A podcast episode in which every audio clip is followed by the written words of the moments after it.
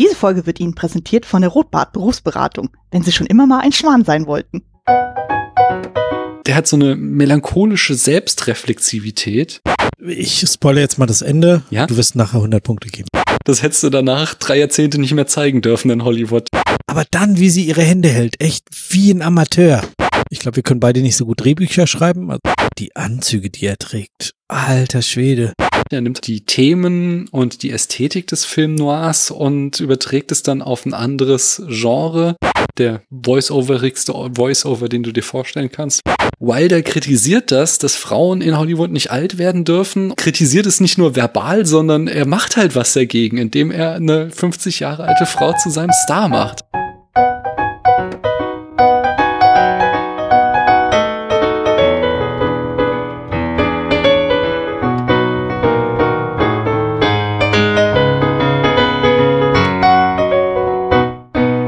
Hallo, hier spricht Daniel. Ich sitze hier Mitte bis Ende April in eine, einer frühlingshaften Spätaprilnacht oder Mittelaprilnacht, habe ich eben schon gesagt, ich wiederhole mich. In Deutschland läuft, rollt die Impfwelle langsam richtig an. In meinem Umfeld werden immer mehr Erfolgsmeldungen von Spritzen, die in Arme gestochen werden, verkündet. Wenn diese Folge hier rauskommt, seid ihr vielleicht alle schon geimpft. Ich weiß nicht, ob ich sagen darf, wie es bei meinem Gegenüber steht. Deswegen frage ich ihn einfach selbst und er darf dann selbst entscheiden, ob er es sagen wird. Ich sage einfach mal, hallo du da drüben, wer bist denn du und bist du schon geimpft? Hallo, ich bin der Stefan und ja, ich habe die erste äh, Covid-19-Spritze schon erhalten. Herzlichen Glückwunsch. Ich habe es ja in dem anderen Podcast ausführlich berichtet. Also wen's, wenn diese Folge erscheint, noch interessiert, wie es Anfang April war, geimpft zu werden, der äh, kann da gerne mal reinhören. Dann sag uns doch nochmal genau, woher aus diesem wunderschönen Internet man dich kennen könnte und wo man dann das nachhören kann. Wenn es um Filmthemen geht, dann beim Sneakpot. Ich und um glaube, Impfthemen offensichtlich. Und um, um Impfthemen, es geht um Filme und es geht auch irgendwie um unser Leben. Das war die letzte Folge, es war Bliss, ich glaube, es war die 676 oder sowas. Da rede ich jedenfalls. Es steht auch auf, im anderes Text, man findet es sehr schnell und wir haben auch Kapitelmarken. Des Weiteren mache ich mit dem Chris zusammen den Podcast Zwei Papas, wo wir darüber reden, wie es ist, Papa zu werden und Papa zu sein und insbesondere, wie es ist, äh, in einer Regenbogenfamilie Papa zu sein. Dann mache ich noch, also habe ich früher gemacht, den Cocktail-Podcast, aber wer sich für Cocktails interessiert, äh, hat da 30 Folgen zum Nachhören und äh, ja, wir sind Nerds und wir reden auch mal zwei Stunden über Zitrusfrüchte. Schön. Ich habe schon wieder auch eine Ankündigung zu machen. Einer der nächsten, also wir wollten als nächstes The Touch of Evil von Orson Welles besprechen und danach Le Samurai aus den 60ern. Der ist nur leider auch unglaublich schwer zu bekommen, deswegen wird der ausfallen und wir werden dann gleich in die 70er weiterhüpfen mit Taxi Driver. Aber ihr braucht nicht verzagen, der schöne Podcast Ein Filmarchiv hat vor nicht allzu langer Zeit über Le Samurai gesprochen. Das heißt, rübergehen, einschalten und zuhören. Die beiden Herren sind Filmwissenschaftler und die haben die richtig fette Expertise. Also wenn ihr Die können noch mehr Wahrheiten dazu verbreiten als wir. die, ja, ja, die wissen, die wissen, was sie sagen. Es sind außerdem ganz, ganz liebe Freunde des Hauses, äh, sehr, sehr nette Menschen und die machen echt einen tollen Podcast. Hört da mal rein. Ja, ich führe uns ein in das Jahr, oder Stefan? Sehr gerne. 1950. Das ist korrekt. Endlich kein Zweiter Weltkrieg mehr. Das wollte ich noch sagen. Ja. Beim letzten Mal war es ganz schön unerfreulich. Ja. 44. Hier Krieg, da Krieg, dort Krieg, da Ja, aber immerhin waren da die Deutschen auf dem, also am, auf der Verliererstraße. Das ist ja, es war ja das Ende langsam absehbar. Das war ja schon. Ja, aber 1944 glaube ich noch nicht. Also, dass es den Leuten so richtig bewusst war, Ja. dass jetzt. Ja, das, äh, wenn du drinne steckt es nicht so, aber wenn du so in, in der Rückblick und du wirklich ja, wenn ich so wie ich es vorgelesen habe, wie halt einfach die Alliierten unaufhaltsam immer weiter vorrücken, das ist schon. Der Faschismus ging seinem Ende zu, das ist doch gut. Zumindest in Deutschland. In Spanien hat das ja noch einige Jahrzehnte durchgehalten. Ja, ja. Okay, ich wollte dich nicht unterbrechen. 1950. Genau. Die BRD tritt dem Europarat bei. Der Zentralrat der Juden in Deutschland gründet sich. Mit Inkrafttreten der neuen Verfassung wird Indien offiziell zur Republik. Der Bundesgerichtshof nimmt seine Tätigkeit auf. Israel erklärt Jerusalem zur Hauptstadt. Walter Ulbricht wird Generalsekretär der SED. Die Stasi wird gegründet. China besetzt Tibet. Die DDR erkennt die Oder-Neiße-Grenze zu Polen an. Der Elefant Tuffy springt aus der Wuppertaler Schwebebahn. Was? Das weißt du nicht? Nee. Oh Mann, das ist eigentlich super tragisch, aber die haben zu so einer irgendwie PR-Aktion einen Elefant in die Schwebebahn gestellt. Ich weiß gar nicht mehr, für was sie Werbung machen wollten. Und das Vieh hat halt Panik bekommen und ist aus dem, aus der Schwebebahn gesprungen. Ich weiß gar nicht, ob es überlebt hat oder ob es ihm gut ging danach, aber Ach je. ja, Der das ist Ich bin da sogar schon mal mitgefahren, aber ich bin ja, kein ich noch nie. Elefant. Äh, Ich habe allerdings mal irgendwie vor kurzer Zeit, das ging so rum, das war super faszinierend. Da hatte, ähm, das war irgendwie sind Aufnahmen, ich weiß nicht von wann die ist, die Schwebebahn, aber es ist ja auch irgendwie so Ende 19. Jahrhundert oder so. Ja, ja. Und da hat jemand Erste Baureihe 1898. Genau. Und da hatte jemand so eine Filmaufnahme gemacht äh, von der Schwebebahn. Und die hatte jetzt jemand digitalisiert und dann auf HD hochgerechnet und kolorisiert. Und Oh, sah, es sah so geil aus. Einfach so durch diese alte Welt zu fahren, aber jetzt halt nicht so, wie wir es kennen von so alten Filmen, sondern so fotorealistisch äh, auszusehen. Das, das war so voll das geile Erlebnis. Ich glaube, das könnt ihr auf YouTube gucken. Schaut euch mal irgendwie an. Kannst, du, kannst du das in der Sendung verlinken? Wenn ich schneide, ich habe ja hier beim letzten Mal auch dran gedacht, tatsächlich, äh, das Hamilton-Video zu verlinken, dann höre ich das ja beim Schnitt und dann suche ich es raus und dann verlinke ich es. Sehr gut. Wo war ich stehen geblieben? Da Adenauer die BRD wieder bewaffnen will, tritt Innenminister Gustav Heinemann aus Protest zurück. In Südafrika beginnt die in Anführungszeichen Rassentrennung im Rahmen der Apartheid. In Belgien kommt es zu Demonstrationen und Unruhen anlässlich der Rückkehr von König Leopold III. In einer Volksabstimmung hatten die Belgier zwar knapp für seine Rückkehr gestimmt, viele BürgerInnen werfen ihm aber eine Passivität gegenüber Nazi-Deutschland vor.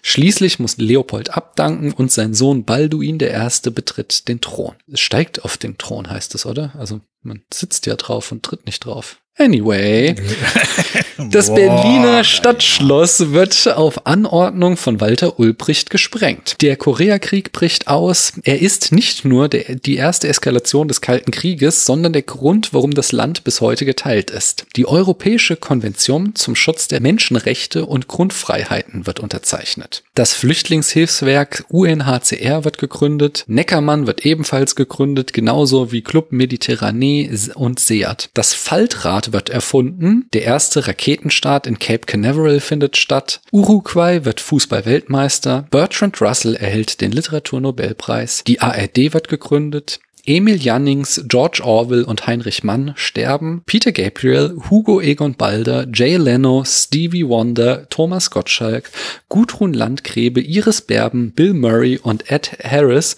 werden geboren. Was ist das denn für eine Sammlung?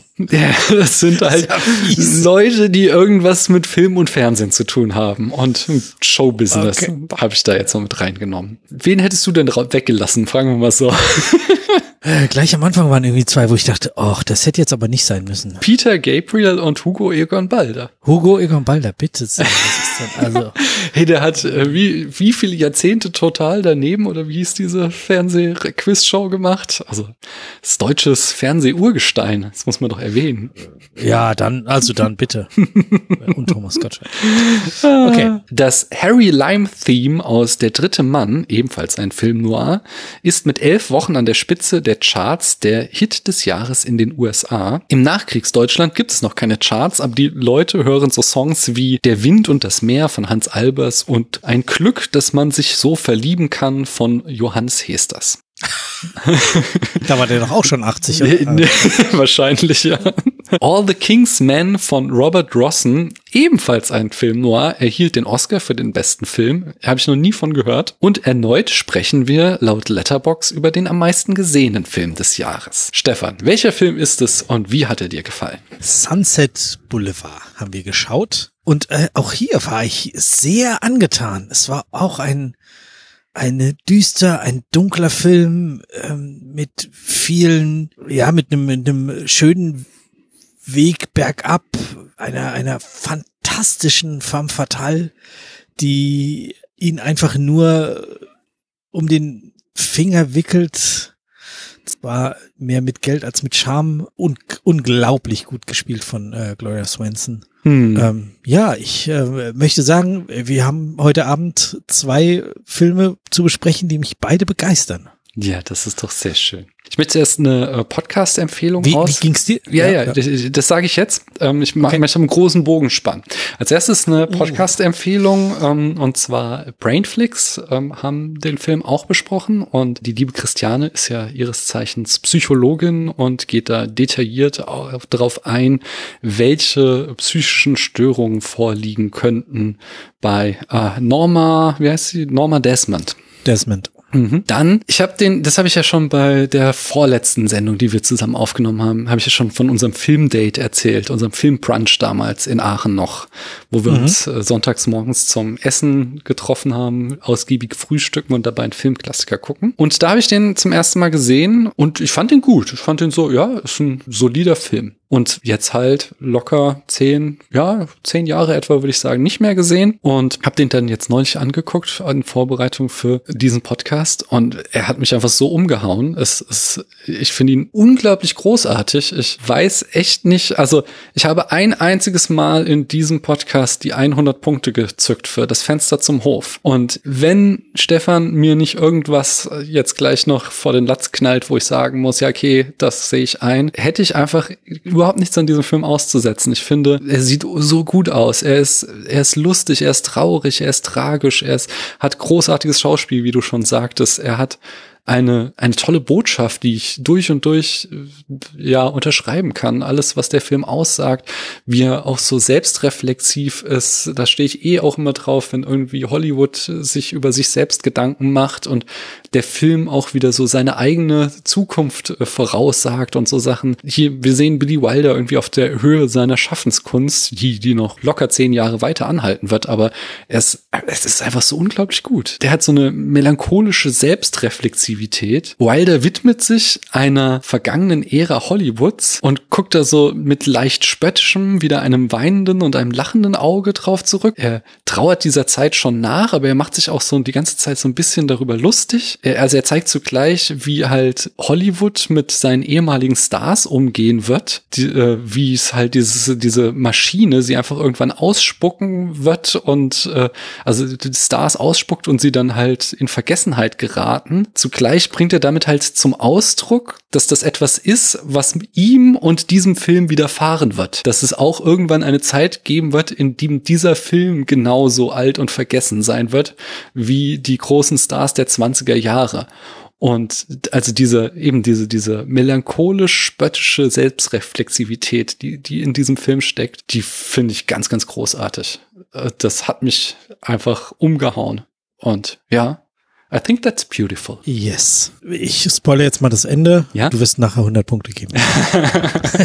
Sehr schön. Also, ich gebe uns aber vorher erstmal die Eckdaten. Wir befinden uns im Jahr 1950. Wir sind wieder bei Billy Wilder. Der hat, wir sprachen in unserer letzten gemeinsamen Folge darüber, Frau ohne Gewissen gedreht. Er hat auch äh, Sabrina gemacht ja, äh, im Jahr 1954. Das verflixte siebte Jahr 1955. Zeugin der Anklage 57. Auch dazu gibt es einen Spätfilm. Manche mögen es heiß 59, Das Apartment 60, 123 61, ebenfalls ein Film bei uns im Archiv, Irma Ladus 1963, Avanti 1972 und sein letzter Film war Buddy Buddy 1981. Das ist natürlich nur eine Auswahl. Er hat dazwischen noch viel, viel mehr gemacht. Ich habe nur mal so die größten Klassiker rausgeschrieben. Das Drehbuch, wieder ganz der Autorenfilmer, hat er auch geschrieben, diesmal zusammen mit Charles Brackett. Den könnte man, also er hat bei mehreren Billy Wilder Filmen mitgeschrieben, aber er hat zum Beispiel auch Ninochka gemacht, ähm, Film von Ernst Lubitsch, 1939 hat er auch geschrieben,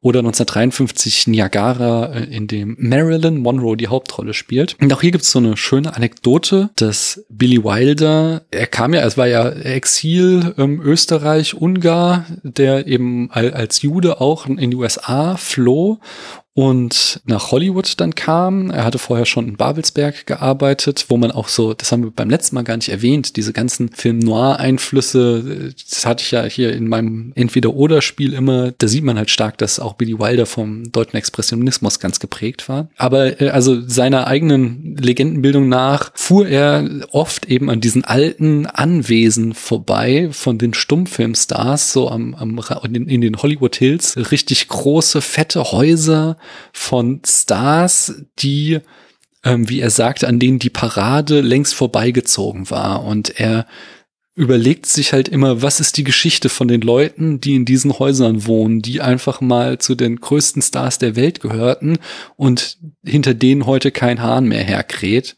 Und diese Geschichte wollte er erzählen und genau das hat er dann gemacht. Ja, und hat als Hauptdarstellerin sogar eine gefunden, der Genau. fast genauso gegangen ist. Ja, so sieht's aus. Der Co-Drehbuchautor Charles Brackett hat auch hier den Film produziert. Die Kamera führte wieder John F. Seitz, wie auch beim letzten Mal. Der hat, wie ich da auch schon sagte, sehr, sehr viel gemacht. Zum Beispiel Sullivans Reisen von Preston Sturges, The Lost Weekend ebenfalls von Billy Wilder und ähm, The Man in the Net von Michael Curtis, um nur einige zu nennen. Ebenfalls wieder dabei ist Dawn Harris, der Stammcutter von Billy Wilder, mit dem er in jener Zeit sieben Filme gemacht hat. Aber der hat zusammengeschnitten mit jemand anderem, nämlich Arthur Schmidt. Und äh, du wirst es nicht glauben, Stefan, jener Arthur Schmidt hat einen anderen Film gecuttet, der hier auch immer wieder auftauchen wird, und zwar Die blaue Dahlie 1946.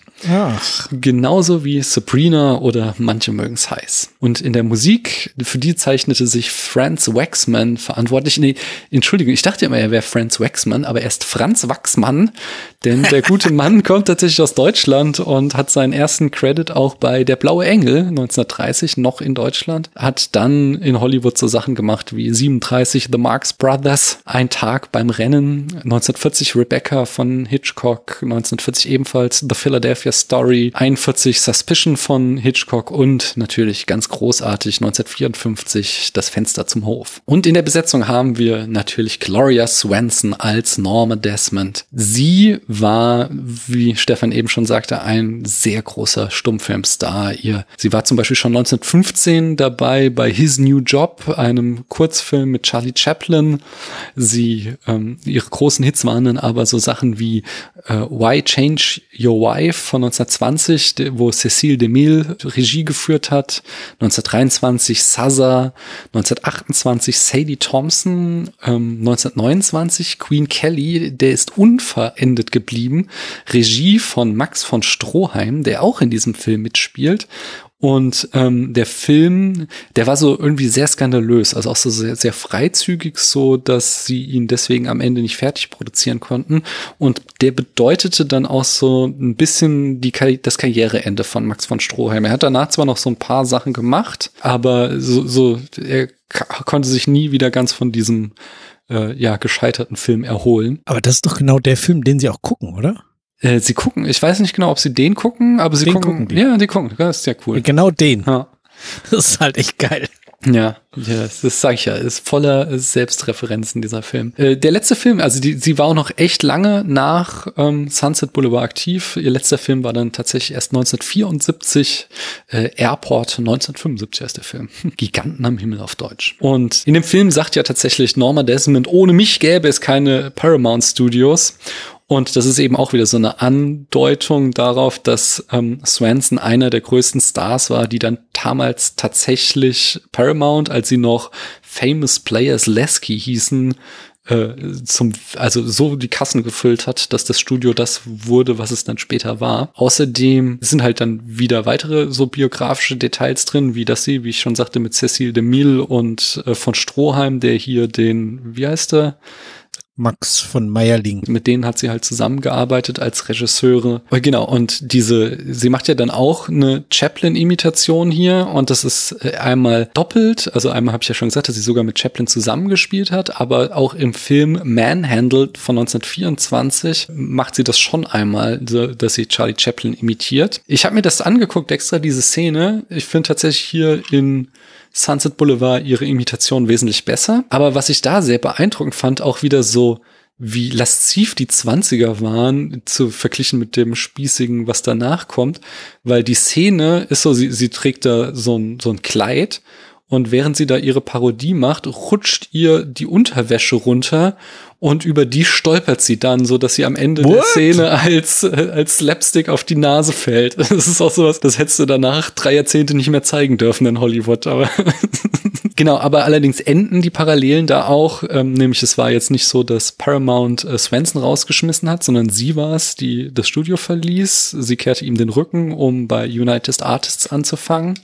Und insgesamt äh, behielt sie auch stets die Kontrolle über ihre Karriere. So, sie war eine sehr selbstbestimmte, moderne Frau, die selbstbewusst Karriereentscheidungen traf und auch offen mit ihrer Sexualität umging. Dafür war sie bekannt. Allerdings zum Zeitpunkt des Drehs von Sunset Boulevard war sie nur noch eine Radioshow-Nebendarstellerin und bekam gerade mal 350 Dollar pro Woche. Und als dann Wilder an sie herantrat und ihr ein 50.000 Dollar äh, Honorar für einen Zwölf-Wochen-Dreh gab, hat sie natürlich sofort angenommen. Und Billy Wilder zeigte sich auch sehr beeindruckt von ihrem Arbeitsethos. Er sagte nachher, nach dem Dreh, Sie müssen sich vorstellen, das war ein Star, der einst mit einer Sänfte von ihrer Garderobe zum Set getragen wurde.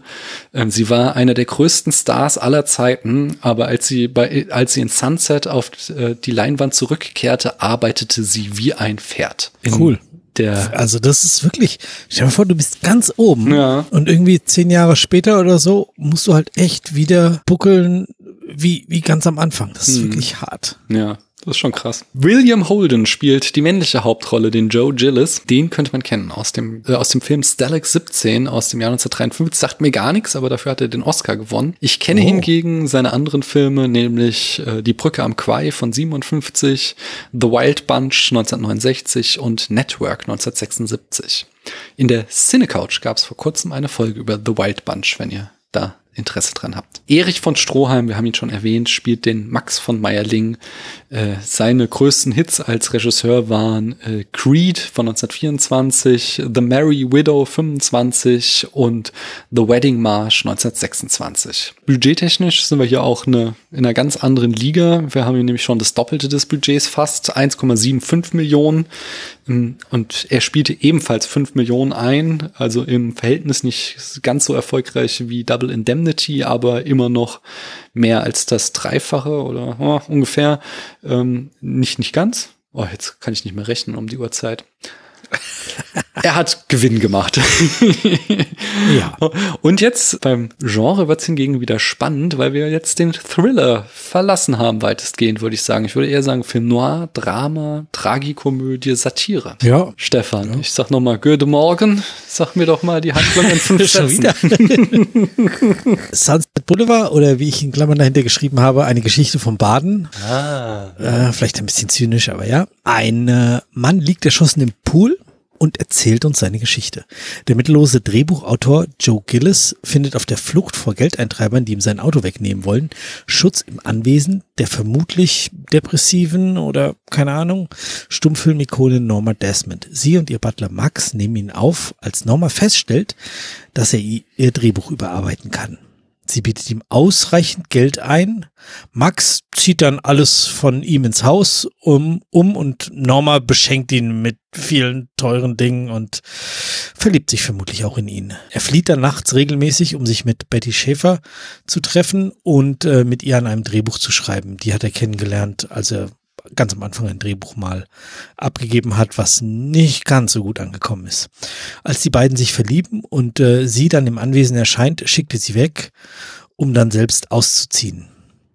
Also nicht sich, sondern aus dem Haus. Und äh, ja, dann wird er von Norma erschossen, als die Polizei und die Presse erscheint, um sie festzunehmen, während sie sich im Film und äh, hat dann ihren großen, famosen Schlussauftritt. Allein dafür lohnt sich der Film schon. Mm, auf jeden Fall da, also diese, diese letzte Szene oder die letzten zehn Minuten oder so, wenn er tot ist mhm. und dann dieser Umschnitt nach oben und ich, es ist so unglaublich. Das, das, das ist, ich weiß gar nicht, was ich sagen soll. Das ist so cool. Mhm. Also da gibt es so, so viele kleine Szenen, wie sie dann runterläuft und diese, die Frau, die davor irgendwie Sachen erklärt, plötzlich steht und einfach so gefasst ist von diesem, von diesem Auftritt von, von äh, Norma Desmond, wie sie, wie sie die Treppe runterläuft, wie sie redet hm.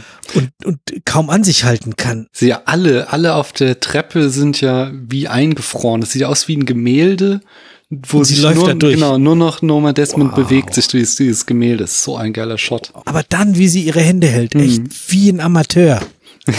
Alter. Gut, ja, ich- aber, aber das ist doch extra gewesen, wieder der Kontrast halt zwischen dem modernen Schauspiel und ihrer theatralischen Stumpfstil- Stummfilmschauspiel, was sie halt die ganze Zeit durchzieht. Und sie ist ja dann am Ende komplett in ihrer Psychose oder welche Geisteskrankheit sie auch hat, äh, gefangen, so dass sie da einfach komplett in ihre eigene Welt abgedriftet ist. Und äh, von daher, ich finde, das passt in dem Moment auch vollkommen, wie sie das spielt. Und Ergänzen möchte ich da auch noch, es ist ja auch mit, dass dann am Ende dann ja auch tatsächlich hier unser Max von Meierling, der eben ihr ehemaliger Regisseur, wie wir eben schon sagten, der mit ihr verheiratet war. Und ihr Ex-Mann, Genau, genau. Sie, sie hat sich scheiden lassen, war noch zweimal verheiratet und mittlerweile lebt und arbeitet er als ihr Butler und hilft halt auch so ihre Illusion aufrecht zu erhalten, indem er ihr die, die Fanbriefe schreibt, so dass sie denkt, dass ihr Publikum immer noch auf sie wartet. Er steht dann halt am Ende in dieser letzten Szene bei den Nachrichtenkameras und spielt noch einmal für sie den Regisseur und sagt Action, so dass sie die Szene runterkommt, um dann auch da noch mal den Bogen zu vollenden. Ah, Es ist, es ist so toll einfach. Genau, aber, aber auch da wieder, genau, dann ist aber auch so, wie das eine Gemeinheit von Billy Wilder, für die ich ihn auch so liebe, weil sie sagt ja, als sie oben steht, Mr. DeMille, I'm ready for my close-up, das äh, der, der berühmte Spruch aus diesem Film, und dann geht sie diese Treppe runter, und dann kommt sie äh, immer näher, aber was macht Wilder, bevor sie am Ende ihren Close-up bekommt, blendet er weg. So dass wir, das letzte, was wir von Sie- ihr sehen, ist halt nur noch so ein Medium-Shot, wo wir eben nicht ihr Gesicht sehen, wo sie, sie kriegt, so, so, er sagt uns am Ende noch einmal, ihre Zeit ist vorbei, sie kriegt diesen Close-up nicht mehr. Nein, sie, das, Genau, das, sie, sie läuft an die Kamera ran und Genau. es wird einfach unscharf und dann steht da The End. Ja, und das ist, ah, das ist auch So wieder, gut. das ist richtig, richtig gut. Lass uns noch mal zurückspringen an den Anfang, also weil da auch dieses der Tote im Pool, äh, allein auch schon wieder dieser erste Spruch, he always wanted a pool, at the end he got himself a pool. das ist auch so toll einfach. und diese, wir kriegen den Film diesmal von einem Toten erzählt. Das letzte, bei dem letzten Film, den wir besprochen haben, haben wir noch geredet, dass der, dass die, der Voice-Over noch in der Narration verhaftet ist. Wir kriegen noch im Film diegetisch eine Erklärung geliefert, warum uns dieser Film jetzt erzählt wird. Und das wird jetzt da komplett enthoben und plötzlich halt so ein fantastisches Element eingeführt, was so zweierlei äh, Sachen schafft. Einerseits sagt er ja selbst, so er, er kann uns jetzt die Wahrheit erzählen, so, weil er ist halt tot. So quasi bevor die Presse, wir, wir es aus der Presse erfahren, aus der Klatschpresse, die dann die Geschichte verzerrt wiedergeben wird. Und auf der anderen Seite hebt Wilder oder, oder setzt so gleich auch dieses Thema, dass wir so i- uns im Reich der Fantasie befinden, in einer Welt, in der eben tote Filme erzählen können, wie es halt nur im Film möglich ist. Was ja dann auch wieder so ein Thema ist, was sich durch den ganzen Film zieht, dass eben Norma in ihrer eigenen Fantasiewelt lebt und da nicht mehr rauskommt. Ihr merkt schon, ich schwärme. Es, es wird eine Folge, wo nicht sehr viel Kritik kommen wird. Nein, das kann ich nun wirklich nicht sagen. Wollen wir trotzdem versuchen, unsere Liste durchzugehen? Sehr gerne. Film Noir. Wir gucken, ob dieser Film ins Genre passt. Und ich sag mal, es ist da schon komplizierter als jetzt bei den letzten beiden. Ja. Erste Frage natürlich wieder, wie sieht's aus mit unserem Privatdetektiv? Der ist Ne? komplett Ah. raus hier. Da können wir nicht Ja. immer mehr sagen, irgendwie so eine Variation davon. Haben wir nicht. Nee, aber es ist, es ist halt, wie, wie auch letztes Mal schon angedeutet, äh, dieser Normalo, der dann in eine Situation gerät, wo er nicht, nicht mehr ähm, selbst entscheiden kann, zumindest. Ja, Er tut ja jetzt nichts groß Kriminelles. Oder habe ich was vergessen? Nö. Aber er ist halt in einer Situation, äh, wo er keine eigenen Entscheidungen mehr treffen kann. Ja, also das stimmt, sehe ich genauso. Äh, Also er ist Norma komplett ausgeliefert, er ist auch so sehr passiv. Also er, außer jetzt dieses Drehbuch schreiben zusammen mit Betty, trifft er ja kaum mal Entscheidungen, sondern lässt alle Entscheidungen immer für sich äh, treffen. Äh, was heißt lässt treffen? Sie gibt ihm halt keine Chance. Ja, das Sie stimmt. entscheidet. Sie, Punkt. sie entscheidet Hier, über Honey, wir machen das jetzt so und so. Okay, wir machen das so und so. Sehr gerne. Was ich auch noch sehr schön finde, hier wieder klassische Haze Code Kodifizierung, äh, dass er natürlich, er kämpft dafür, sein Auto zu behalten, was ja auch so ein Symbol für seine Impotenz ist. Also er verliert dann sein Auto tatsächlich auch, äh, so dass er dann quasi kein richtiger Mann mehr ist und äh, so diese, diese Passivität, der schwache Charakter. Nee, eben nicht. Also Das ist der Unterschied, den ich sagen würde. Im Gegensatz jetzt zu Sam Spade und Neff beim letzten Mal ist er halt kein Arschloch. Er ist nicht wirklich ein schlechter Mensch. Er ist halt so, er ist halt pleite. Er, ja, er ist passiv, er lässt das alles mit sich machen und so. Ja, du sagst schon richtig, er hat keine Wahl, aber er verhält sich halt nicht wie, wie irgendwie, ja, er ist halt nicht so. Er ist auch zynisch ein bisschen so, weil er macht es ja auch nur wegen des Geldes, aber ja, er, er hat halt trotzdem irgendwie so das Herz am rechten Fleck. Oder siehst du das anders? Nee, sehe ich, genauso. Er ist, er ist halt einfach ein, naja, ein Typ wie fast du und ich. Mhm. Ich glaube, wir können beide nicht so gut Drehbücher schreiben, obwohl wir wissen auch nicht, wie gut er wirklich war. Aber ähm, ich hoffe, dass wir beide nicht so pleite sind, dass wir irgendwie äh, die Zahlung für unser Auto nicht machen können. du hast ja gar kein Auto, das ist ja noch viel besser. Ja. Dass du wieder an Geld sparst. Ja, das war der Grund, warum ich mal ein Auto abgeschafft habe. Weil, und du brauchst ja in Frankfurt auch kein Auto, echt jetzt. Ja, in der Stadt brauchst du echt nicht. Ja, nee, er ist, er ist halt wirklich so ein Normalo. Mhm. Er kommentiert hin und wieder mal die Schlechtigkeit der Menschen. Mhm. Ähm, also es wird, wird äh, deutlicher verbalisiert, ja. dass ähm, die Menschen an sich oder viele oder sie auch, sie sagt das auch häufig, schlecht an sich sind. Mhm. Also da wird deutlich drüber gesprochen, ja. Dann lass uns unsere äh, Femme Fatale anschauen. Wie sieht's mit der aus? So unglaublich gut. Ich glaube, ich werde auch verfallen. Nee, ich werde nicht verfallen, aber also sie ist nicht wie, wie die anderen beiden oder in den anderen beiden Filmen, die wir bisher besprochen haben, ist ja so, dass der der Hauptdarsteller ihr verfällt. Mhm. Und das ist hier jetzt nicht so. Er verfällt ihrem Geld und mhm. ihrer, ja, dass sie ihn mit, mit Klamotten und allem. Oh, die Anzüge, die er trägt. Alter Schwede. der kriegt, der kriegt einen Cutaway, der kriegt einen Morning Coat, der kriegt einen, einen Frack. Oh, ich, also ich bin schwer neidisch, muss ich sagen. Also man kann natürlich, äh, im Moment gehst du eh nicht aus, das heißt, du kannst diese ganzen geilen Klamotten nicht tragen, aber das ist schon geil, wenn man, wenn man äh, so, so coole Klamotten auch für so coole Situationen hat. Und früher war das ja viel häufiger so, dass man eben sich auch mal richtig in Schale geworfen hat, mhm. selbst wenn man sich ver vermeintlich nur privat getroffen hat. Aber auch eben so, so Kleinigkeiten, irgendwie eine, eine Zigarettendose aus purem Gold. Gut, das brauche ich jetzt nicht, aber es sind so viele Sachen, die, ähm, die sie macht, die ihn dann eben ähm, ja, nicht, nicht sich in sie verlieben lässt, aber irgendwie abhängig macht.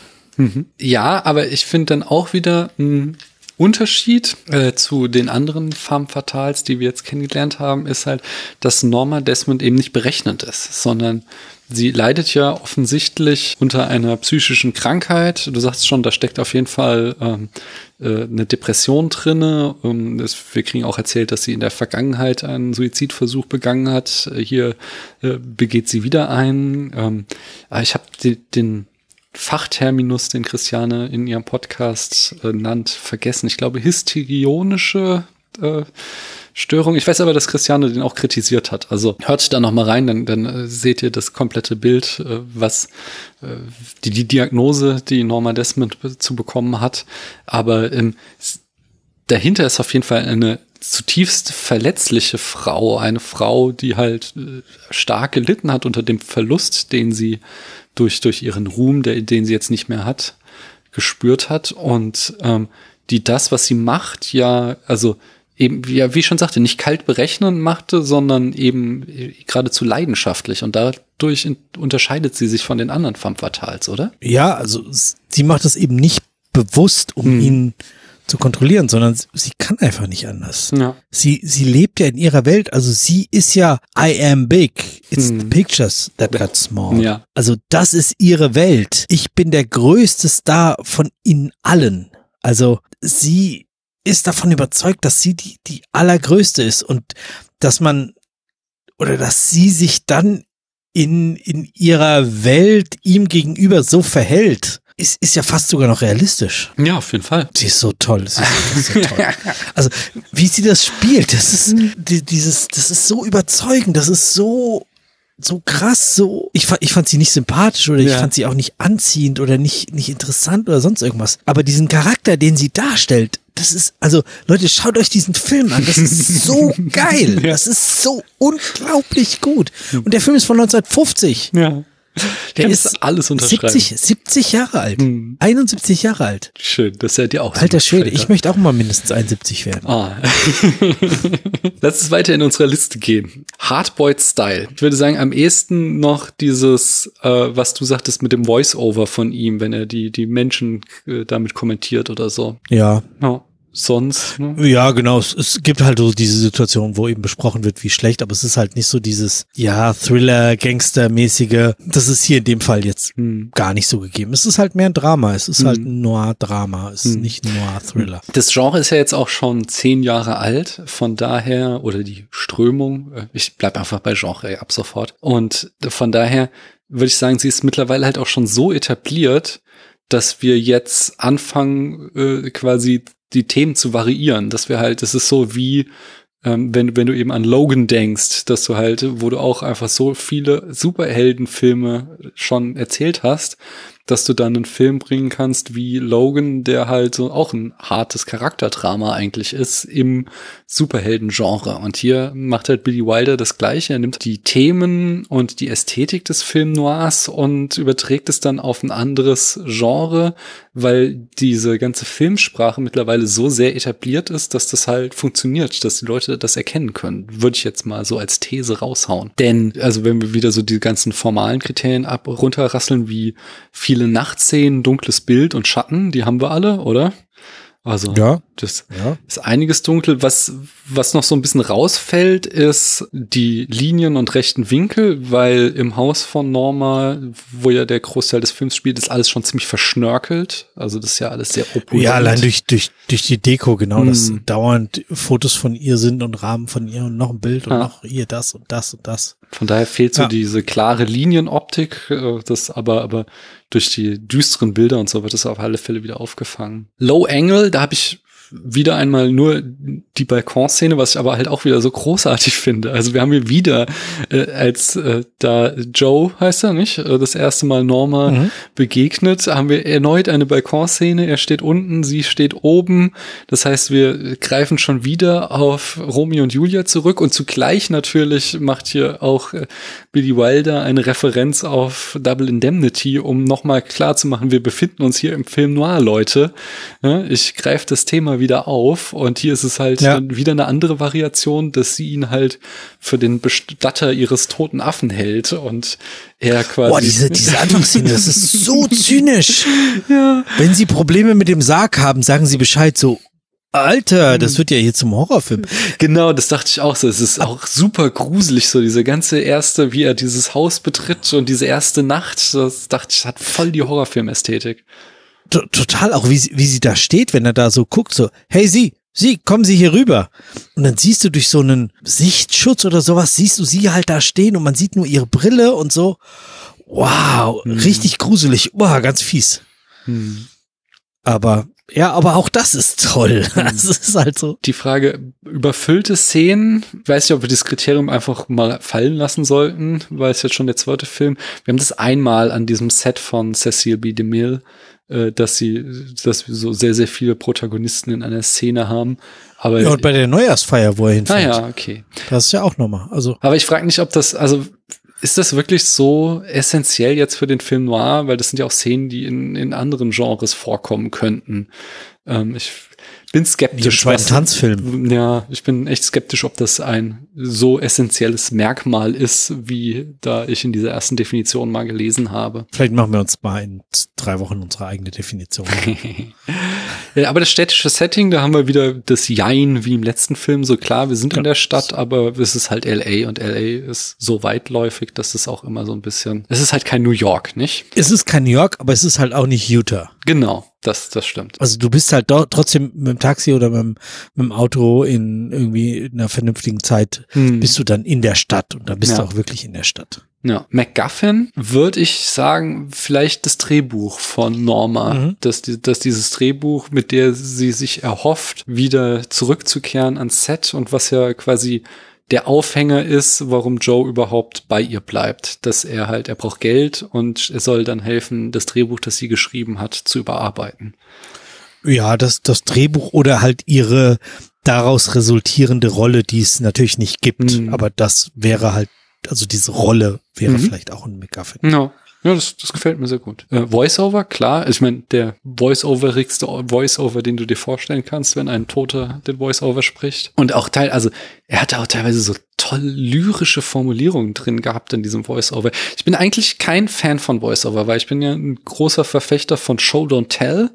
Und Voice-Over bricht da oft mit, dass uns dann einfach nochmal die Geschichte erzählt wird, die wir ja eigentlich eh schon sehen. Warum also deswegen denke ich, in sehr vielen Filmen ist der Voice-Over einfach überflüssig. Aber hier hat mir tatsächlich auch so die, die Sprache, die im Voice-Over verwendet wurde, sehr, sehr gut gefallen. Ja, es wird super eingesetzt. Ja, und Zynismus und Menschen sind schlecht, ja, hast du auch schon erwähnt. Volles Rohr. Genau. Volles Rohr. Absolut.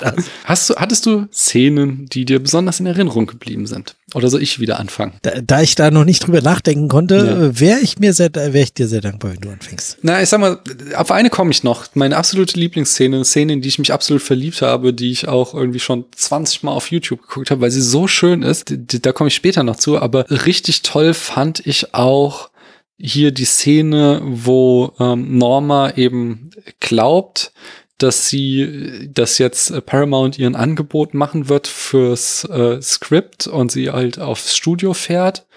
Und ähm, aber es denen eigentlich nur um ihr Auto geht. Sie wollen das Auto mieten für einen das Dreh. Ist so lustig und so ja. gemein. Und so traurig auch. Und also es fängt schon an damit, dass sie auf dieses Studiogelände fährt und der halt der Wächter sie nicht reinlassen will und sie dann ihm halt diesen Vortrag hält von wegen, ohne sie gäbe es keine Paramount Studios und zum Glück arbeitet da noch so ein ganz alter, kurz vor der Rente, der sie dann reinlässt und dann so richtig toll fand ich dann diesen Moment, wo sie am Set ist und ähm, Cecil B. DeMille, der sich selbst spielt, setzt sie halt so in den Regiestuhl und geht halt weg, weil er wissen will, warum sie jetzt da ist, weil er halt total überrumpelt ist und gar keine Ahnung hat. und ähm, in dem Moment entdeckt sie halt so der Gaffer, der, wie sagt man, Scheinwerfer schwenkt. Und äh, er kennt sie halt wieder und richtet so den Scheinwerfer auf sie und ruft so, hey Norma, kennst du mich noch? Und dann kommen halt so die ganzen, das ganze Personal vom Set an und umschwärmt sie so und sie hat eben noch einen Schauspieler. Oh, genau. Norma Desmond ist da. Wow. Ja. Und sie hat halt noch einmal diesen Moment des Ruhms, nachdem sie sich die ganze Zeit so sehnt. Das ist so, so schön. Aber dann. Aber das geht weiter. Genau. Und dann sagt er so, Alter, jetzt hier Licht wieder zurück. Genau, da wo es hingehört, sagt er auch noch, so, um nochmal genau. klar zu machen, es gehört nicht mehr auf sie. Das ist so toll. Und dann dreht er das Licht weg und dann gehen einfach alle weg ja. und sie ist einfach, sitzt da im Dunkeln alleine. Wow, wow. Das, das ist so eine geile Szene. Ja. Ja. Ich, ich habe jetzt äh, zwei Szenen. Die Schlussszene, ja. die haben wir aber eben schon 14 Mal gefeiert. ja. Und diese Silvesterparty, wo sie quasi, wo sie für ihn und sich ja eine Party schmeißt, irgendeine vierköpfige Band und ihr Butler macht irgendwie Champagner und Häppchen und weiß was ich. ja. Wie sie dann, also irgendwie erzählt sie dann auch, dass Valentino ich weiß nicht, wer das ist, hier schon getanzt habe und dann fangen sie an zu tanzen mit Tanzszenen kriegst du mich eh, hm. also zumindest wenn sie gut sind und nicht ärgerlich irgendwie blöd oder unverstanden. Ja, das, das finde ich auch so eine, eine seltsame, aber auch eine so viel, auf so vielen Ebenen erzählende Szene. Eben dieses, äh, okay, das ist jetzt eine Party, alles klar, heute ist Silvester, ähm, gehe davon aus, oder er geht davon aus, mhm. es kommen gleich die Gäste und dann geht das hier los und dann ist Großparty und es kommen halt keine Leute und sie tanzen alleine und die Band spielt. Das ist auch seltsam, oder wenn du zu zweit bist und du hast jemanden, der, ja, der Service macht und eine vierköpfige Band, die da spielt für, ja. äh, uh. Das ist voll awkward. Ja. ja. ja. Ja, vor allen Dingen, er fragt ja dann auch immer wieder so, äh, wann kommen die Leute? Und irgendwann rückt sie halt so raus, so wie Leute? Wir brauchen keine anderen Leute, wir haben doch uns oder sowas. Ja, wir haben, wir haben uns. Hm. Und, ja, dann irgendwann flieht er, aber ich finde diese Szene, und ich finde auch, äh, da bin ich sehr pingelig, weil ich das wirklich lange gemacht habe, diese Tanzszene ist halt nicht irgendwie bemüht, tanzen zu zeigen, sondern das sind einfach zwei Menschen, die sich miteinander zu Musik bewegen wollen. Hm. Und nicht zwei Leute, die irgendwie Tanzschritte gelernt haben und die abgehen. Hm. Und das, das finde ich toll. Also das finde ich richtig gut. Das, das schaffen nur ganz, ganz wenige Filme, weil oft ist es halt so, dass sie irgendwelche coolen Tanzschritte lernen und die halt, naja, auf so einem naja Niveau präsentieren können. Hm. Und hier ist es halt einfach so, nein, wir, wir tanzen irgendwie oder gehen ein bisschen äh, Tango Argentino Schritte ab. Mhm. Und äh, aber das Wichtige ist, dass wir das gemeinsam machen. Mhm. Ich hatte den Eindruck, dass sie führt, aber ähm, das würde auch genau in die ja, Rolle passen. Auf jeden Fall. Also von daher genau richtig. Voll schön. Du hattest auch noch eine Szene, die du. Nee, also Feiern genau, die, wolltest. die, die möchte ich gleich, weil dann komme ich nochmal zu dem großen Aspekt Liebe, da möchte ich erst hinleiten. Also die Frage, worum geht's wirklich? Der, der erste große Punkt ist erstmal dieses äh, Kritik am System Hollywood, nicht? Ähm, Wir haben das Ende der Stummfilmzeit, das hier äh, Billy Wilder aufarbeitet, was ja einfach so ein epochaler Umbruch war, dass wir einfach, es gab eine neue Art, Filme zu machen, dass wir eben Tonfilm hatten, äh, was zugleich aber auch bedeutete, dass äh, die Art und Weise, wie gefilmt wurde, wieder viel statischer wurde, weil die Tonaufnahmeapparate noch riesig und schwerfällig waren.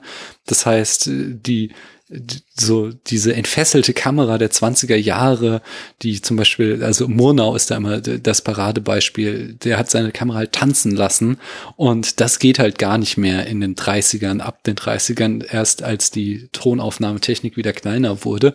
Und dann mussten die Leute halt sprechen und nicht mehr Pantomime, Pantomime spielen, was eben eine ganz neue Art von Schauspiel war. Und das hat halt zu super vielen Karrierebrüchen geführt, was hier Billy Wilder quasi aufzeigt, indem er da exemplarisch Norma Desmond, aber auch ihre, wie, wie nennt er die immer, Joe? Das Wachskabinett oder Wachsfigurenkabinett oder sowas sagt er doch. Ja, Waxworks. Ja, Also im- Waxworks, im Englischen. Ja, geil. Äh, Buster Keaton und so, die Genau, spielen sie alle ja. selber. Ich, ich habe sie natürlich nicht erkannt, aber du. Doch, Buster Keaton habe ich erkannt. Okay. Äh, Weil das, ich habe sehr, sehr viel Anakin Buster Keaton Nelson. gesehen. Ja. Aber dann baut er ja da noch einen Layer drauf, den ich immer, also der mir auch so sehr am Herzen liegt, den ich immer wieder betone. Und das ist ja dieses, äh, dass in Hollywood Frauen nicht altern dürfen. Das ist ja, dass Männer dürfen alt werden, aber Frauen werden ausgetauscht. Und das wird hier halt dann auch nochmal thematisiert. Dadurch äh, dann wieder eben in dieser Szene, wo Norma Desmond ähm, da äh, Cecile B. DeMille besucht und ähm, irgendwie so so ein Assistent sagt sowas, boah, sie ist doch voll der Dinosaurier oder sowas und Cecile Das ist schon über eine Million Jahre ja, ja, alt. genau. Und Cecile DeMille sagt so, hey, als sie jung war, war ich schon alt. So, und das halt so klar macht, so, er durfte halt bleiben. So, er, er ist halt Genau. der Mann, er kann halt weiter seine Karriere durchziehen, während sie abgesägt wurde. Und da dann halt wieder dieser doppelte Boden, dass hier Billy Wilder eben eine 50 Jahre alte Frau macht, sie zum Star seines Films macht und sie ihr ein Denkmal setzt, weil diese Schauspielerin ist halt jetzt für diesen Film berühmt, eben als mittelalte Frau, was normalerweise Frauen in Hollywood nicht vergönnt ist. Und äh, also kaum jemand, also auch wenn sie mal ein Riesenstar war, kennt ja heute kaum noch jemand ihre Stummfilme. Niemand hat die gesehen, aber jede Menge Leute haben Sunset Boulevard gesehen, so dass wir halt dieses Wilder kritisiert das, dass Frauen in Hollywood nicht alt werden dürfen, kritisiert es nicht nur verbal, sondern er macht halt was dagegen, indem er eine 50 Jahre alte Frau zu seinem Star macht. Und das finde ich auch wieder so super einfach. Es ist, es ist so toll. Ja. ja, es ist auf so vielen Ebenen so Ja. gut. Mein letzter Punkt ist dann nämlich äh, dann noch die Liebesbeziehung, die auch einfach, ah, es ist, es hat, also das ist dann das wirklich, wo ich dann sage, okay, der Film ist für mich einfach perfekt, weil die Art von Liebesfilm, die mir am meisten gefällt, ist so die Liebe, die fast passiert wäre, so eine Liebe, die sich andeutet, die aber nie komplett ausgelebt werden kann, wo es eben kein Happy End gibt am Ende. Und die wird, wird hier halt eben auch noch mit Joe und Betty so reingeflochten. Und da kommt dann so meine absolute Lieblingsszene, dieser Fastkuss. Sie sind so, sie schreiben zusammen ihr Drehbuch, und zwar nach ähm, im verlassenen Paramount Studios. Und wenn sie mal eine Schreibblockade haben, dann laufen sie, spazieren sie halt nachts über die Sets. Und ähm, Betty erzählt so von ihrer Familie und wie eng sie mit Hollywood verbandelt ist. Und sie erzählt halt so, dass sie auch mal es versucht hat als Schauspielerin und gescheitert ist. Und dass sie sich extra hat so die Nase operieren lassen, weil das Studio meinte, die wäre schief. Und dann hätte zwar dem Studio ihre Nase gefallen, aber ihr Schauspiel nicht, was ja dann auch schon wieder so, so eine Kritik an den Schönheitsidealen Hollywoods ist. Ja, auch, auch dieser Monolog ist so gut. Ja, ich finde daran noch mal auch so, dass sie einfach so komplett fein damit ist. So, sie sagt dann noch so, das Arbeiten hinter der Kamera macht doch eh viel mehr Spaß als davor. Also sie, sie ist da auch gar nicht irgendwie Genau, das habe ich daraus gelernt. Ja.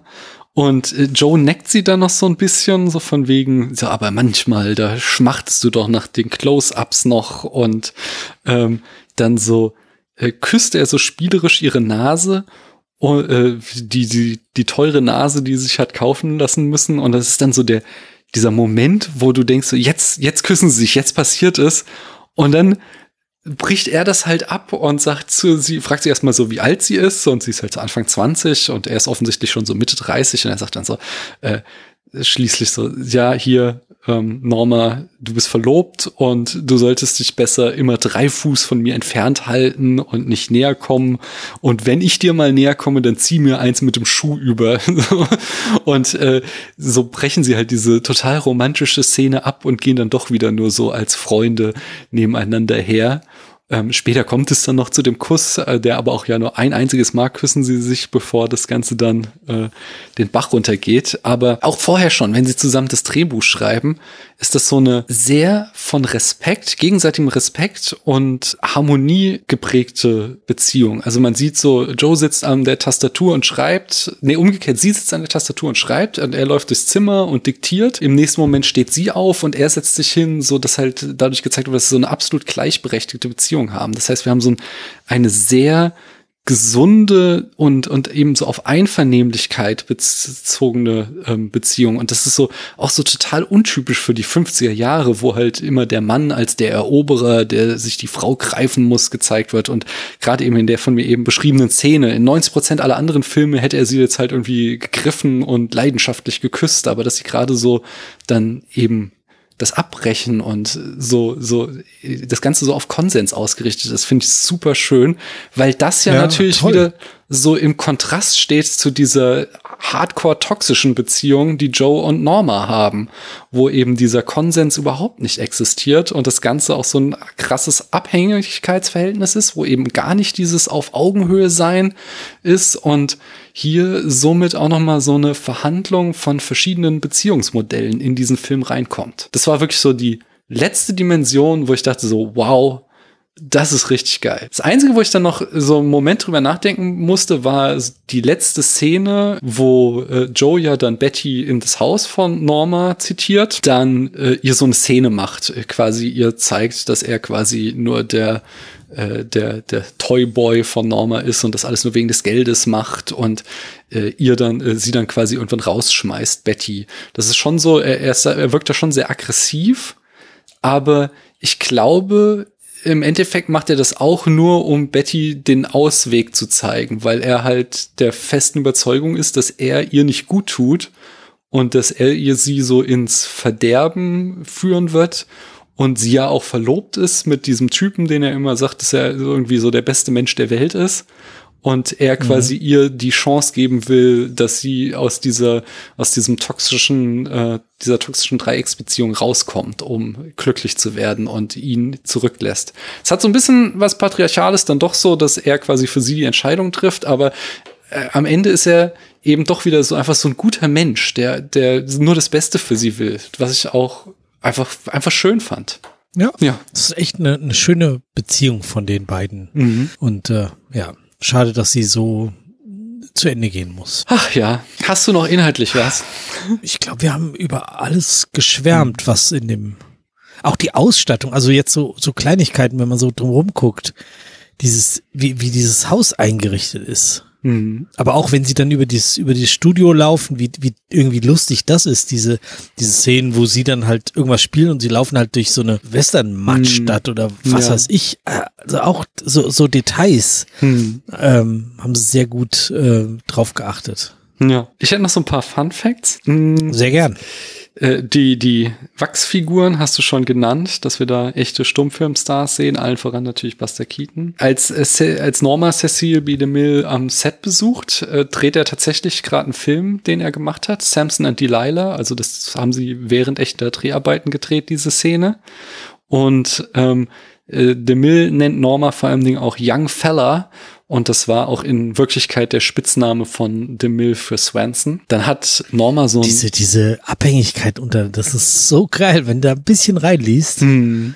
Ja. ja. Norma hat so ein ganz auffälliges Bett in Form eines Bootes. Das ist auch, also das, dieses Bett gehörte einst der Tänzerin Gabi Des Deslis die 1920 starb und dann ging es in die Requisitenabteilung von Universal über und das Bett ist zum Beispiel auch zu sehen in Phantom der Oper von 1925. Joe Gillis Wohnung befindet sich in Alto Nido und das war wohl ganz klassisch so ein Wohnblock im Zentrum Hollywoods, in dem bevorzugt mittellose Autoren lebten. Wir sehen am, an, am Ende nochmal die damalige Klatschkolumnistin Hedda Hopper als sie selbst, so einmal kurz am Telefon, die die Story durchsagt. Das war doch, das war doch auch die, die dann so extrem gefangen war in dieser, genau. an diesem Schlussmonolog mhm. von Norma. Ja. ja. Und dann haben wir noch mal einmal diesen, diese, äh, eine weitere Variante oder eine Anspielung an, an The Blue Dahlia, beziehungsweise, ich glaube, auf dieser Silvesterparty sagt Joe, wird Joe gefragt, wo er war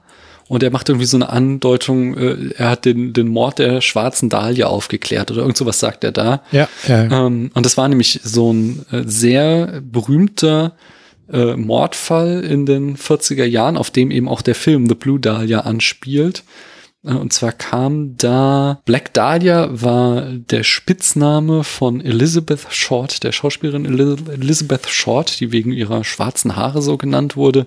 Und die kam eben in den 40er Jahren äh, auf unaufgeklärte Art und Weise äh, zu Tode ähm, und das wurde so zu einem der berühmtesten Kriminalfälle der äh, ja, Geschichte und der Populärkultur, äh, wo immer es äh, heftige Spekulationen gab, wer für den Mord an ihr verantwortlich ist. Darauf wird hier halt referenziert und wieder der Film The Blue Dahlia, den wir nicht besprechen, äh, vielleicht irgendwann später mal, wenn er besser zu bekommen ist.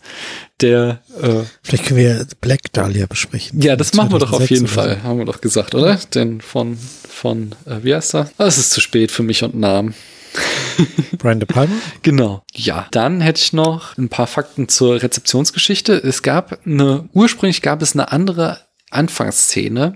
Und zwar lag da Joe im Leichenschauhaus und erzählte den anderen Leichen im Leichenschauhaus seine Geschichte. Bei Testvorführungen mussten die Zuschauer dabei aber lustig. ja genau, die Zuschauer mussten halt so heftig lachen, dass sie den Film ganz anders eingeordnet haben. Sie haben halt gedacht, jetzt kommt eine krasse Komödie und sind in der total falschen Stimmung in den Film reingegangen, so dass, dass äh, Wilder sagte, nee, das können wir so nicht machen. Und dann eben die berühmte Szene mit dem Pool gemacht haben. Das haben sie auch geil gemacht. Du siehst ja, du hast ja einen Unterwassershot, wo du äh, vermeintlich vom Grund des Pools äh, eben Joe als Leiche im Pool schwimmen siehst, was ja auch mit der damaligen Kameratechnik nahezu unmöglich war. Äh, gelöst haben sie das damit, dass sie einen großen Spiegel auf den Grund des Pools gelegt haben und dann die Kamera so geschickt platziert haben, dass der Winkel so aussieht, als würde es von unter Wasser gefilmt. Oh, genau, und dann gab es noch äh, den, also der Film hat äh, ziemlich gute Kritiken bekommen. Allerdings einer hat ihn leidenschaftlich gehasst und das war Louis B. Mayer, der äh, Chef von MGM und seinerzeit der wahrscheinlich mächtigste Mann in Hollywood. Nach der äh, Uraufführung kam er zu Billy Wilder und beschimpfte ihn.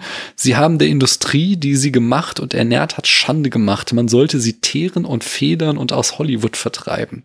Und dann äh, sowohl Mayer als auch Wilder waren Juden und äh, Mayer warf dann äh, Wilder an den Kopf, man solle ihn nach Deutschland zurückschicken, woraufhin Wilder äh, wiederum, wie gesagt, dem mächtigsten Mann Hollywoods einfach nur gesagt hat, go and shit in your head. Er war schon eine okay. coole Socke. Ja. Und entsprechend. Hieß, der, hieß, hieß Meierling nicht auch wegen Meier so? Äh, ist das nicht irgendwie, was ist mit Meierling? Ist das nicht irgendwie sein, sein bürgerlicher Name oder sowas? Irgendwas sagt mir das jetzt. Oder, also der Butler, der Butler heißt ja Max von so. Meierling. Ja, es kann gut sein. Und das, äh, das, der Bezug ist halt der Studiochef Louis B. Meyer von mhm. MGM. Ja. Also genau die Person, die es eh nicht so geil fand. Ja.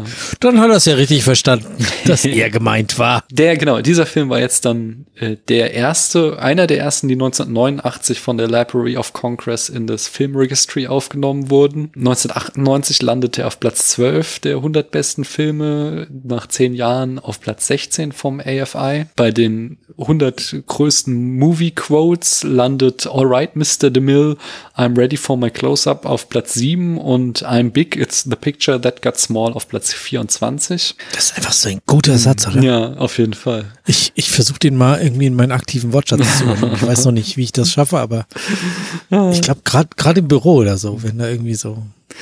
Ja, Äh, doch. Die Writers Guild of America wählte das Drehbuch auf Platz 7 der besten aller Zeiten. 2012 wählte die berühmte Zeitschrift Sight and Sound ihn auf Platz 63 der, ich glaube, 100 besten Filme. Und, das hat mich ja dann doch gewurmt, auf Rotten Tomatoes hat er nicht die 100%, sondern die 99% positive. Es gibt eine negative Rezension aus dem Zitat bei Rotten Tomatoes, geht nicht hervor, was sie an dem Film schlecht fand. Und die Seite ist nicht mehr online. Von daher, ich finde es ein Skandal tatsächlich. Vielleicht war das ja der Herr äh, Meier von MGM. Ja, wahrscheinlich.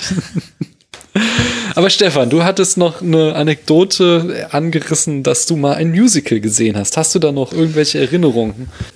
Es ist sehr dunkel. Es war 1995. Ähm, die, das Musical wurde, wenn ich das richtig gesehen habe, wurde ja schon geplant, äh, kurz nachdem der Film erschienen ist. Und dann aber erst ähm, Anfang der 90er eben äh, von Andrew Lloyd Webber, wem sonst, umgesetzt. Und äh, ja, ich glaube, ab 94 oder so lief es dann auch in New York. Und äh, ja, das war dieser, ich weiß nicht, äh, uns, äh, unsere Eltern hatten, also da war ich 17, 18, sowas. Und ähm, so, wenn du sagst, so, nee, jetzt fahre ich nicht mehr mit den Eltern in den Urlaub, und dann haben die gesagt so, ähm, also wir würden jetzt nächstes Jahr nochmal drei Wochen in die USA fahren. Wollt ihr mit uns in Urlaub fahren oder fahrt ihr getrennt? Okay, äh, wir fahren dann doch mal mit euch im Urlaub. Bruder zwei Jahre jünger, natürlich sind wir mitgefahren. Und auf dieser Reise sind wir eben auch in New York gewesen und haben dort ein Musical geschaut und das war eben Sunset Boulevard. Das heißt, wir haben es auf dem äh, auf dem Broadway gesehen, beziehungsweise es war, glaube ich, etwas off Broadway. Ich weiß gar nicht, wie das Theater hieß. Würde mir eh nichts sagen. Äh, Aber vielleicht den ist Zuhörern. irgendein, irgendein, irgendein bekanntes, da bin ich schon mal vorbeigelaufen. Aber egal. Bei, bei uns war es eben dieser besagte Abend, das habe ich, glaube ich, auch schon in der, in der Hinleitung sozusagen oder in der, der in unserem ersten Take äh, erzählt, dass eben da Glenn Close die Rolle von Norman Desmond gespielt hat, zumindest in der ersten Halbzeit. Und danach war sie halt dann doch so krank, dass, ähm, dass sie nicht fortsetzen konnte und äh, dann kam eben die Ersatzbesetzung. Und äh, ja, die, die Geschichte ist natürlich sehr ähnlich. Die Geschichte ist, ähm, spielt natürlich dann nur in, in sehr eingeschränkten Räumen, weil so ein Musical, da kannst du halt dann nicht hier noch zehn andere Locations machen. Aber ja, war, war also ich habe es als sehr gut in Erinnerung, aber ich habe so ein bisschen im, im Rückblick das Gefühl, dass ich nicht alles so verstanden habe, wie ich das jetzt heute verstehen würde, verstehen könnte.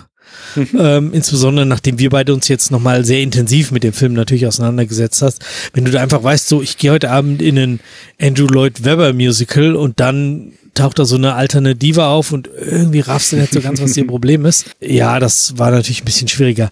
Was lustig ist, dass das ähm, Musical kam ja dann auch noch nach Deutschland, sogar hier in die Gegend, gell? In äh, Niedern, Niedernhausen haben sie das, Keine Ahnung. haben sie ja extra ein Theater für gebaut. Niedernhausen ist, Oha. wenn du äh, von Frankfurt Richtung Wiesbaden fährst und dann auf die A3 Richtung Norden und dann die nächste Ausfahrt. Okay. Ähm, da haben sie äh, das Rhein-Main-Musical-Theater gebaut. Extra für Sunset und äh, das lief da auch eine ganze Zeit lang. Da, ich weiß gar nicht, was jetzt, gut, jetzt im Moment ist da eh nichts. Und ähm, Jahre später, also ich, ich bin, ich kann nicht mehr sagen, welches Team, aber ich äh, habe ja, das habe ich in den anderen Podcasts schon mal erzählt, ich habe jahrelang Formationstanzen betrieben. Und ich kann mich erinnern, dass irgendeine Mannschaft und ich weiß nicht mehr welche, ich habe auch heute Mittag noch rumgefragt an Mittänzer aus der Zeit, es konnte sich keiner richtig dran erinnern, wer ähm, Sunset Boulevard mal vertanzt hat in der, in der Formation, aber ich kann mich dran erinnern, eben auf einem Turnier in Outfit ähm, ob jetzt Frack oder Lateinklamotten, das kann ich, weiß ich leider auch nicht, diese, diese äh, Musical-Musik zu hören, die ich eben aus New York kannte, als ich damals das, äh, das gesehen habe. Von daher irgendwie verfolgt mich ähm, Sunset Boulevard irgendwie immer wieder an allen möglichen Punkten. Vielleicht war ich auch deswegen dem Film von vornherein so positiv gegenübergestellt, weil es irgendwie, ja, immer positiv belegt war. Hm. Ja, Schön. So klein ist die Welt. Dann taucht plötzlich, ich habe ich es auch vorhin gegoogelt, du kannst auf YouTube äh, von der Weltmeisterschaft 1997 einen Durchgang von einem Team aus Göteborg sehen, die nach heutigem Standard nicht wirklich gut sind. Und ihr denkst so, Alter, das müsste eine Reihe sein. Ihr müsst, ihr drei müsst da hintereinander stehen, aber der in der Mitte, der steht nicht dahinter. Also, ja. Vielleicht hatten sie auch noch einen schlechten Tag oder haben sie eine gute Note am Ende Sie, gekriegt. sie sind Sechster im Finale der Ah, Weltmeisterschaft okay. geworden. Und der Reporter hat auch so, ah, das war alles ganz gut und das war gut so. Nee, Alter, die stehen nicht in der Reihe, das ist nichts. Aber gut. Ja, ich habe auch noch ein ähm, Zitat und zwar wahrscheinlich das berühmteste für unsere Generation. Der äh, Voice-Over des toten Erzählers wird natürlich in American Beauty wieder aufgegriffen und referenziert damit auf diesen Film. Stefan, möchtest du den Ach. Film bewerten? Möchtest, ja, sehr gerne. Möchtest du anfangen, weil du gibst 100 Punkte. Ja, also tatsächlich hast du mich es mir nicht ausreden können, nicht? Also ich habe keine Ich Kritik nicht von dir versucht, gehört. weil er einfach so gut ja. ist. Es ist Ja. äh, auf der ganzen Linie. Das Drehbuch ist großartig, er hat fantastische Bilder, die Dialoge sind toll. Ich kann diese Botschaft, die da drin steckt, absolut unterschreiben. Das ist alles fantastisch. Es ist also ich bin halt auch so ein kleiner Fanboy von Classic Hollywood und wenn dann so eine Geschichte darin erzählt wird, die sich mit der eigenen Geschichte auseinandersetzt und dann eben noch so viel Meta-Witz und Meta-Kontext, Anspielungen auf die eigene Legacy, die dieser Film haben wird, drinne steckt, das, das lässt einfach mein Herz aufgehen. Und ich habe einmal beim Fenster zum Hof 100 Punkte gezückt, weil der, der für mich perfekt war und dieser Film ist es wieder. Er kriegt 100 Punkte von mir. Sehr gut. Ganz so hoch werde ich nicht gehen. Es ist ein toller Film. Ich habe ich hab mir ähm, jetzt heute Mittag beim Vorbereiten 85 aufgeschrieben, aber du hast mich überzeugt, dass ich doch deutlich über die 90 gehen sollte. Ich bleibe bei 93 Punkten hängen. Sehr schön. Keine 100, weil es eben nicht äh, mein 100% Lieblingsfilm ist und aus ja, also es gibt halt so ein paar Situationen, die, die mich nicht so begeistern in diesem Film. Durchweg, weswegen, also ein Film dann keine 100 oder bei uns dann 10 Punkte kriegen würde. Aber ich finde 93 ist auch schon gar Auf jeden schön Fall. hoch. Also mit dem Querschnitt aus unseren beiden Noten, wenn ich das so überschlage, wird er in die Top 5 unserer Charts ein Spätfilm. Soll ich mehr geben, dass wir ganz oben hinkommen? Oder? Nee, ich finde, das Fenster zum Hof ist eine würdige Nummer eins. Da musste, der muss da gar nicht runtergeworfen werden. Aber dieser Film hat es verdient, in den Top 10 zu stehen. Von daher. Auf jeden Fall. So, es hat mir wieder sehr, sehr viel Spaß gemacht. Wir haben viel gelernt, finde ich. Und Ja. äh, ich freue mich auch jetzt schon weiterzumachen und weiter diese Entdeckungsreise mit dir voranzuschreiten. Ja, es ist total spannend. Also so enttäuscht ich vom ersten war, so begeistert bin ich jetzt Mhm. von den, wir haben jetzt zwei hintereinander aufgenommen, also von den beiden letzten, die wir jetzt besprochen haben. Tolle Filme, beides richtig, richtig tolle Filme. Sehr schön. Und uralt. Ja, aber, aber immer noch richtig, richtig gut. Stefan, sag uns noch ein letztes Mal, wo man dich hören kann, wenn man noch mehr von dir hören möchte. Wenn man mehr zum Film hören will, bei www.sneakpot.de. Wenn man über das Papa werden und Papa sein und Regenbogen und Papa sein insbesondere hören will, dann bei den zwei Papas. Und wenn man einfach nur saufen will, dann am besten beim Cocktail Podcast. Sehr schön. Vielen Dank, dass du hier warst. Ich freue mich schon auf unser nächstes Gespräch und Vielen Dank für die Einladung.